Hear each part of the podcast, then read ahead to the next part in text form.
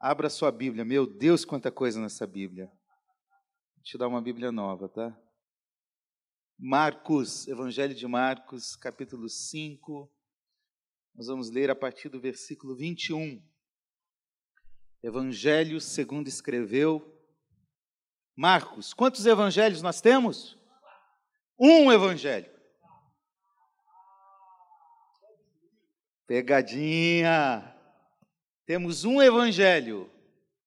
É o evangelho de Jesus, segundo escreveu Mateus, Marcos, Lucas ou João. Evangelho é um. Autores e livros são quatro. Certo? Por que quatro?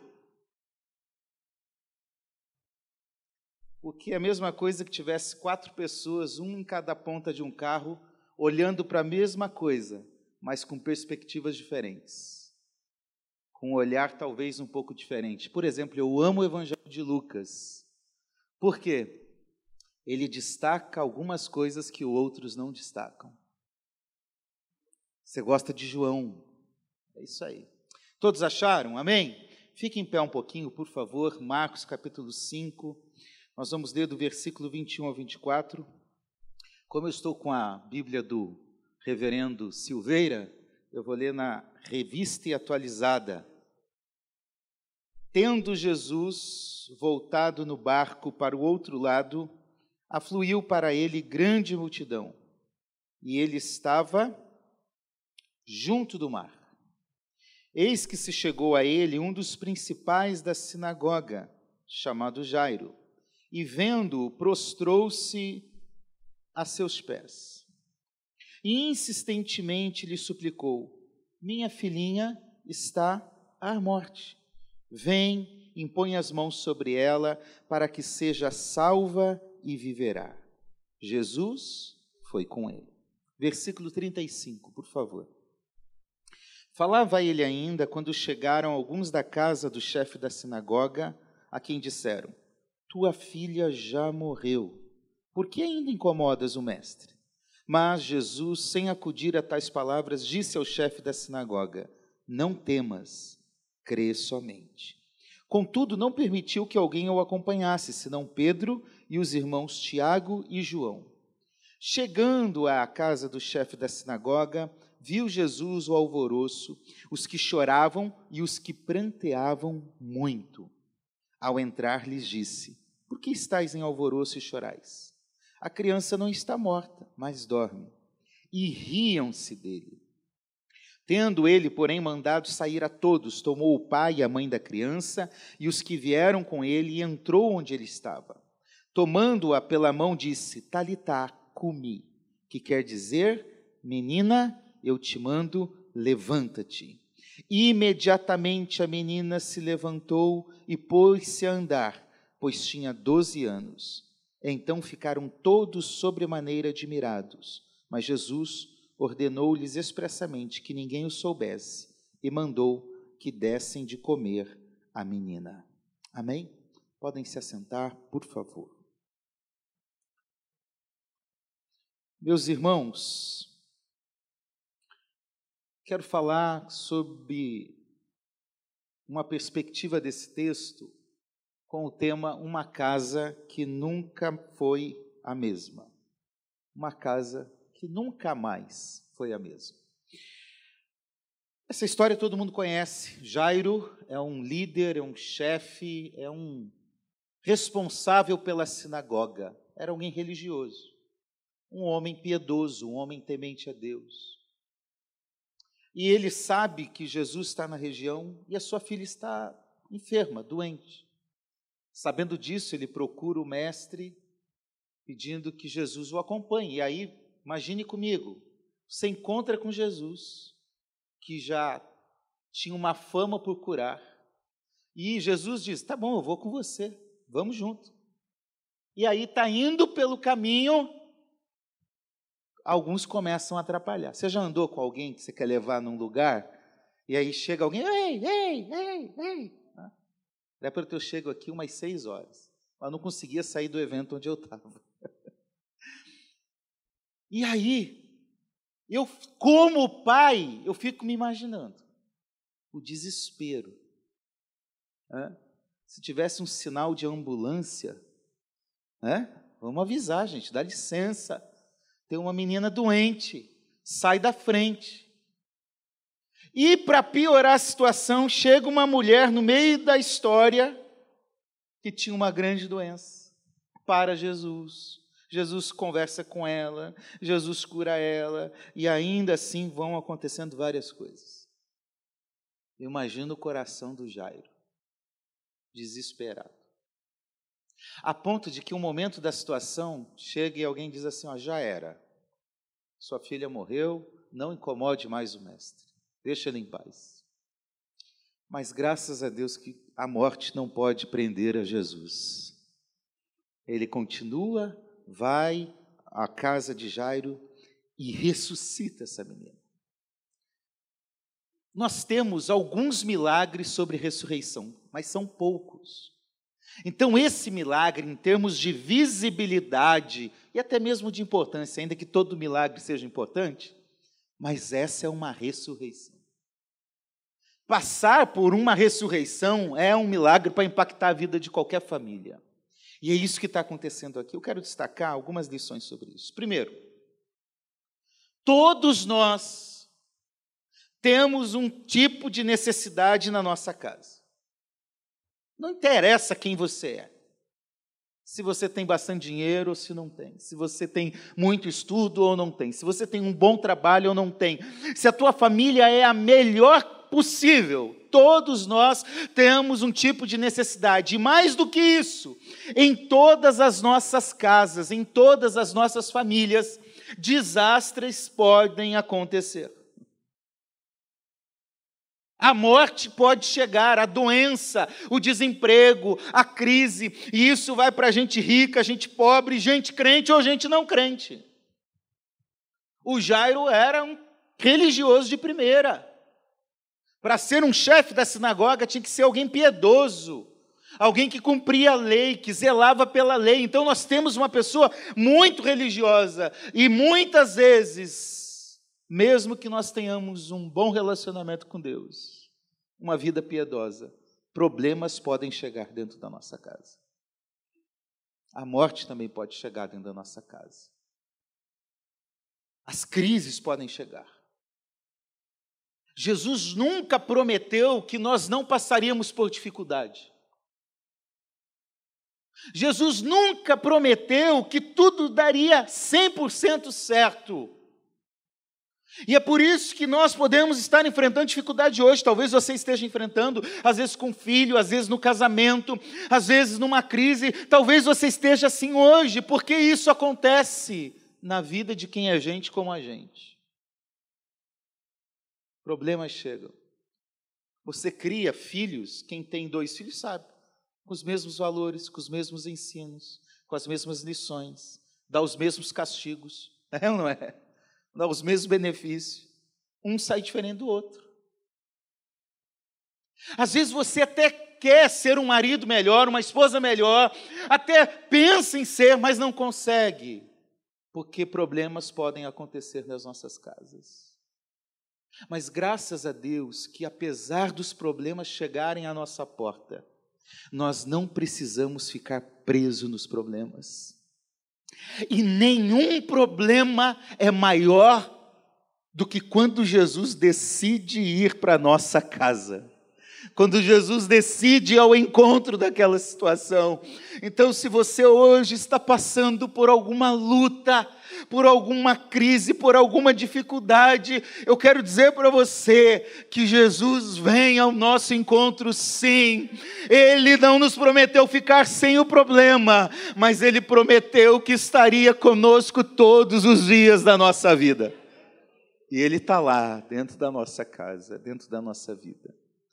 Às vezes, a gente nem precisa saber que a situação melhorou, mas basta saber que tem gente com a gente. É ou não é verdade? Às vezes a situação é ruim, mas alguém chega e dá um abraço. Alguém chega e fala: Eu estou aqui. E isso basta.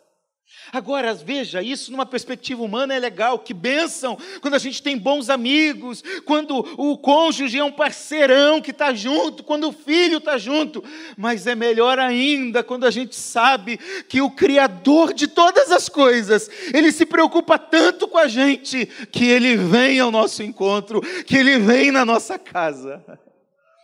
Aleluia, ele vem ao nosso encontro. Segunda lição. Tem algumas dificuldades que a gente tira de letra. Alguns problemas que a gente, ah, chegou um problema aí, mas a gente resolve. Agora, tem algumas dificuldades que nos levam a uma angústia profunda, a uma tristeza, a uma inquietação. Veja, nós temos na mesma história dois tipos de problema. Primeiro, essa menina está doente. E a gente já pensando, doente, há esperança. Preocupa, mas tem um caminho para se resolver. Agora, tem coisas que vêm que nos abalam. E aqui é a morte de uma filha. Não é fácil lidar com isso. Não é fácil lidar com a morte de ninguém.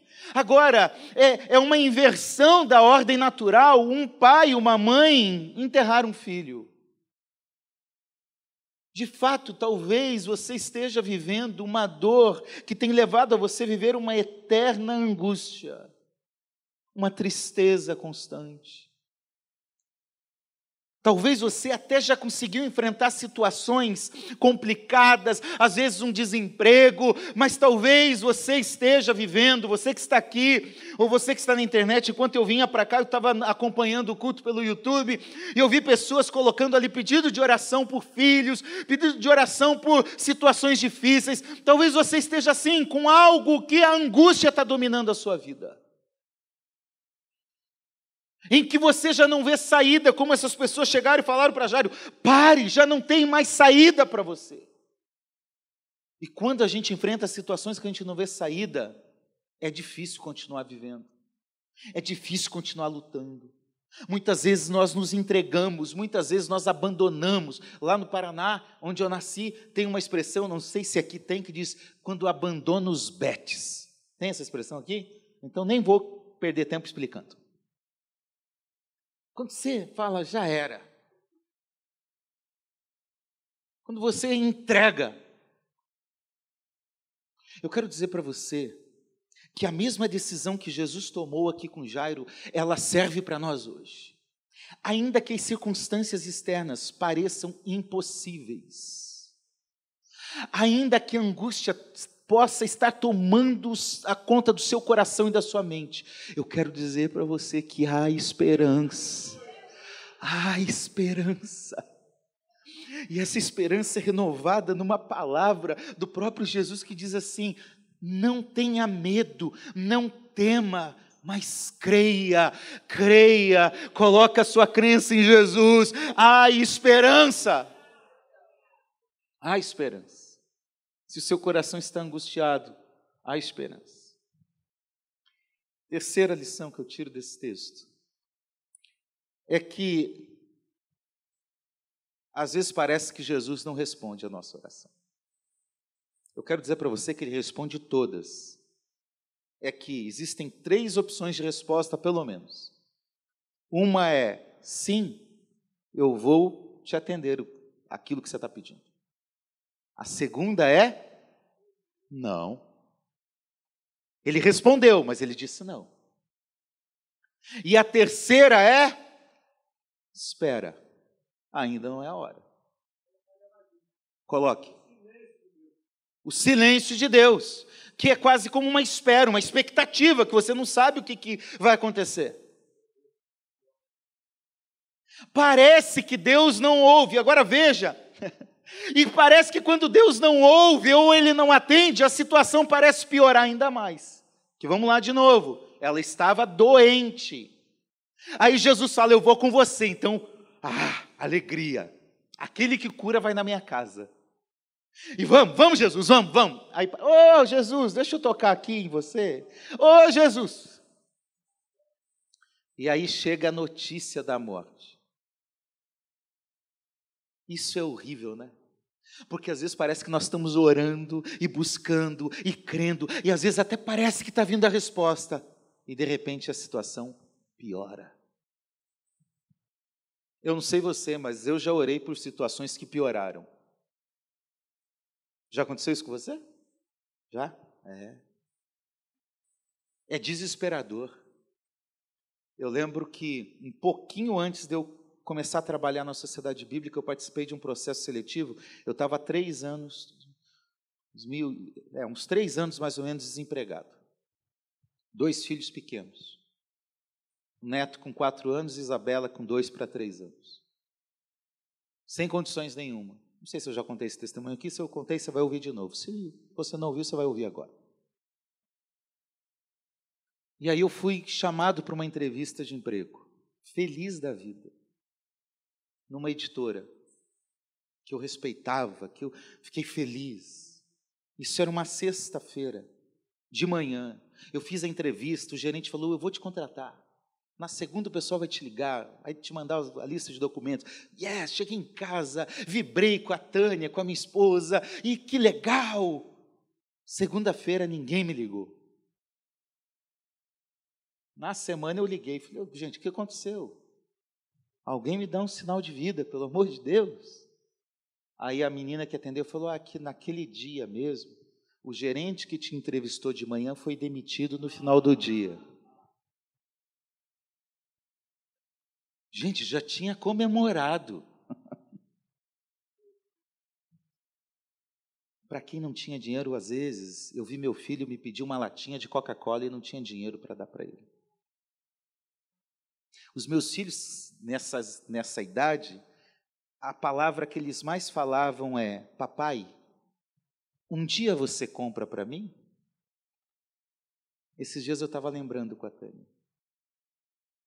Porque não tinha como, e eles eram bem conscientes. Então eles chegavam no mercado, via alguma coisa, chegavam numa loja e falavam: Papai, um dia você compra para mim. Então a, a, perspectiva de ter um trabalho, de poder, como homem, sustentar sua casa, sua família. Ah, e de repente o cara que ia me contratar é demitido.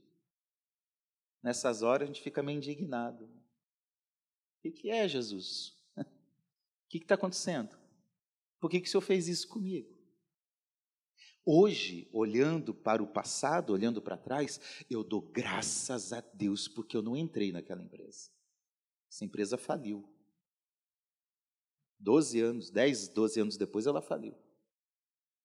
E alguns meses depois eu entrei onde eu estou até hoje, na sociedade bíblica. Porque às vezes a gente pode não estar tá enxergando o propósito de Deus. A gente está enxergando a notícia ruim. A gente está enxergando a situação piorar. A gente está enxergando a falta de perspectiva e de esperança, como estava acontecendo com essa menina.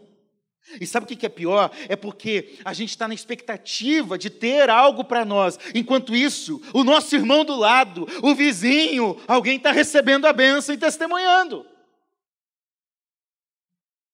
Essa mulher intrometida, permita-me usar essa expressão para você entender que entrou no meio da história, que atrasou Jesus, foi curada de uma doença de 12 anos que ninguém podia curar.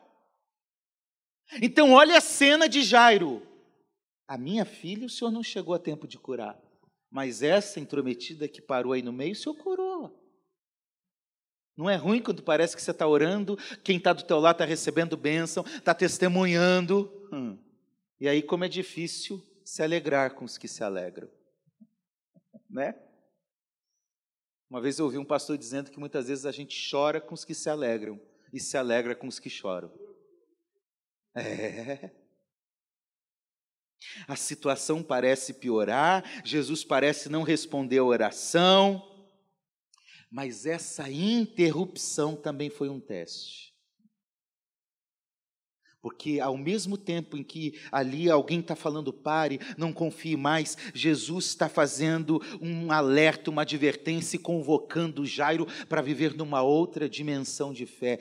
Jairo, não interessa que ela está morta, não tenha medo, creia somente, creia somente. Quando a situação estiver ruim, quando a situação parecer piorar, quando a tua oração parece não ser respondida, quando parece que Deus está em silêncio, não tenha medo, creia somente continua buscando, continua crendo, porque uma hora Deus vai trazer a você aquilo que Ele tem para fazer.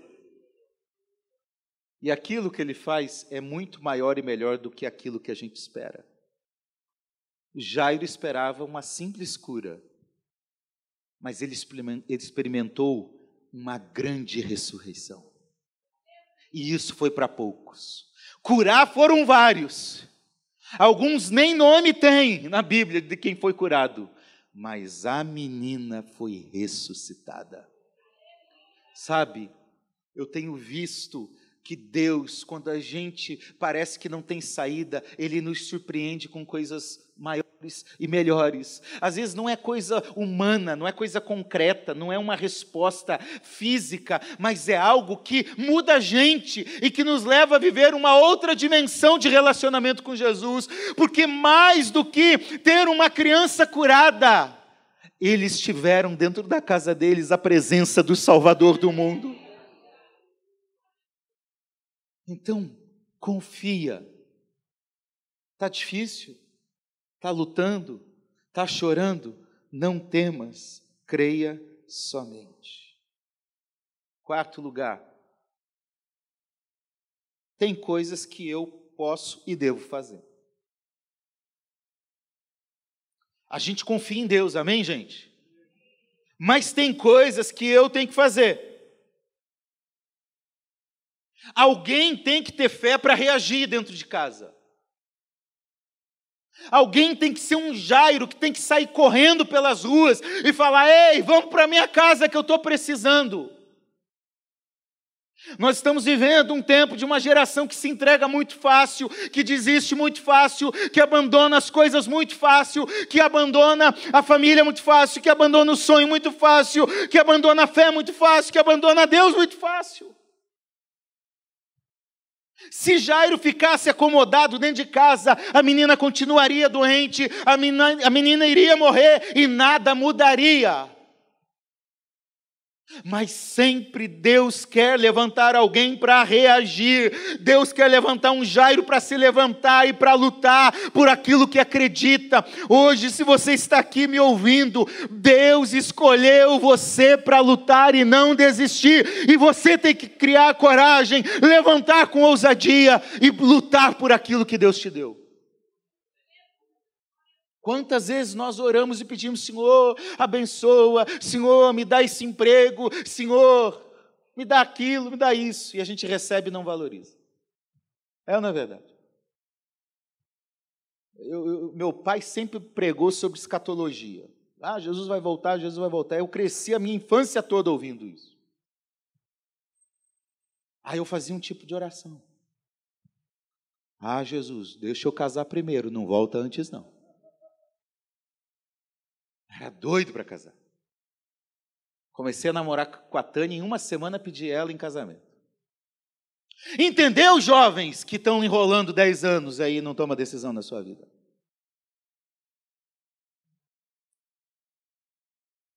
E eu nem sei por que, que eu falei isso. Sim, deixa eu tentar puxar. Ah, sim. Aí a gente ora pedindo a mulher. A mulher casa pensando que está casando com um príncipe. Passa um tempinho, porque no namoro é isso aí, né? Meu amorzinho, está aqui, faz tudo, agrada. Passam-se alguns anos, casou com o cavalo do príncipe. Pede uma esposa, pede um esposo, não cuida. Pede um filho, uma filha, não cuida. Pede o um emprego e fica desesperado para trabalhar de qualquer jeito, ir embora e aproveitar o, o, final de semana, sextou, porque agora é só festa, não preciso trabalhar, é um peso. Aí quando perde o trabalho, vai desesperado. Ai, Jesus, me dá um emprego.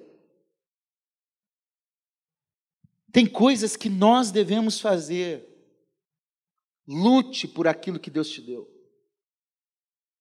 Quanta gente eu já vi pedindo um dom para Deus, um ministério para Deus, e Deus dá o dom, dá a habilidade, chama para exercer qualquer função no ministério, aí por um probleminha que deu na igreja abandona. Eu não quero fazer mais nada, eu só vou ficar sentado, eu não quero mais me envolver. Levanta em nome de Jesus, faça o que Deus te chamou para fazer na tua casa, no teu trabalho, na tua igreja, faça algo diferente em nome de Jesus.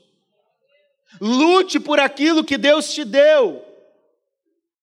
Jesus está disponível, de braços abertos, dizendo: Vem. Agora, ir até ele é a nossa parte. Mateus diz que quando Jairo chegou até Jesus, o adorou, se prostrou, Lucas 8 diz. Então, vá ao encontro de Jesus, adore a Ele, viva, viva para a glória dEle e deixa Ele conduzindo a sua vida.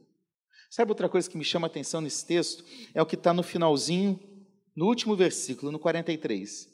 Jesus mandou que dessem de comer a menina. Por que, que Jesus não ressuscitou essa menina alimentada? Satisfeita. Uai, fez o mais difícil? Sabe por quê? Porque aquilo que é a nossa parte, nós temos que fazer. Alimentar um filho era coisa de pai e mãe, não era coisa de Jesus. Ressuscitar, que era a parte mais difícil, era com ele. Mas alimentar era coisa de pai e mãe. Não adianta você orar para algumas coisas mudarem. Deus tem oração que ele olha para nós, então um quinto tipo de resposta fala: Isso é contigo, me deixa fora dessa.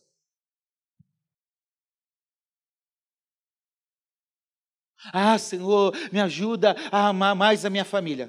É com você, meu filho. É você que tem que fazer. É você que tem que mudar. É você que tem que ser diferente. Ah, eu quero ser cheio do Espírito Santo. Vai buscar. A Bíblia mostra: quem busca, recebe. Quem bate, a porta se abre. Quem busca, encontra. Faça a sua parte. E Deus, com certeza, quinto lugar, vai fazer a dele porque tem coisas que nós não podemos fazer e que só Ele pode fazer. Então, aquilo que você não consegue resolver, aquilo que é um desafio, um dilema para você, entrega nas mãos do Senhor nessa noite, porque Ele faz, porque Ele atua, porque Ele continua salvando, porque Ele continua libertando, porque Ele continua curando, porque Ele continua transformando, porque Ele continua batizando do Espírito Santo, porque Ele continua dando dons, porque Ele continua fazendo coisas sobrenaturais.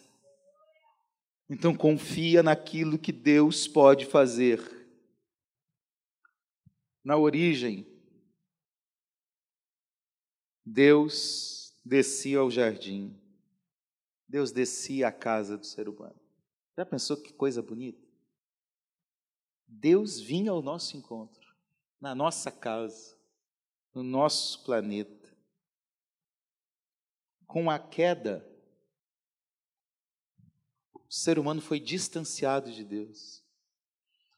O ser humano teve que andar por suas próprias pernas, diante das suas escolhas erradas e ruins e aí a Bíblia diz que em algumas situações Deus descia por meio do Espírito para capacitar um rei, um juiz, alguém que ia para a batalha, um profeta. Mas há dois mil anos atrás, mais uma vez, Deus veio ao nosso encontro. E olha que bonito. Ele nos criou a imagem dele para poder se relacionar com ele. Porque o ser humano é o único que pode se relacionar com Deus como nós. Porque fomos criados à imagem e semelhança de Deus. Com o pecado, a imagem de Deus foi distorcida em nós. E é por isso que o próprio Deus veio agora à nossa própria imagem e semelhança. Ele veio como homem. Talvez essa seja a maior humilhação é o Criador se tornar uma criatura. É o Deus infinito se tornar um ser finito. É um Deus que criou a vida morrer na cruz. Porque ele veio na nossa casa, ele veio ao nosso encontro e a partir desse momento, ele nunca mais nos abandonou. Ele disse: Eu vou ali, mas eu não vou deixar vocês sozinhos. Agora vocês vão ser casa de Deus. Vocês vão precisar ir numa cidade sagrada, num templo sagrado, porque o Espírito de Deus, o próprio Deus, a terceira pessoa, vai habitar dentro de vocês. E hoje nós somos casa de Deus. Fique em pé, por favor. Cristo veio à nossa casa e ao nosso coração. E por isso que o maior milagre não é a ressurreição, ainda que seja um grande milagre. O maior milagre é ter Jesus dentro de nós e em nós.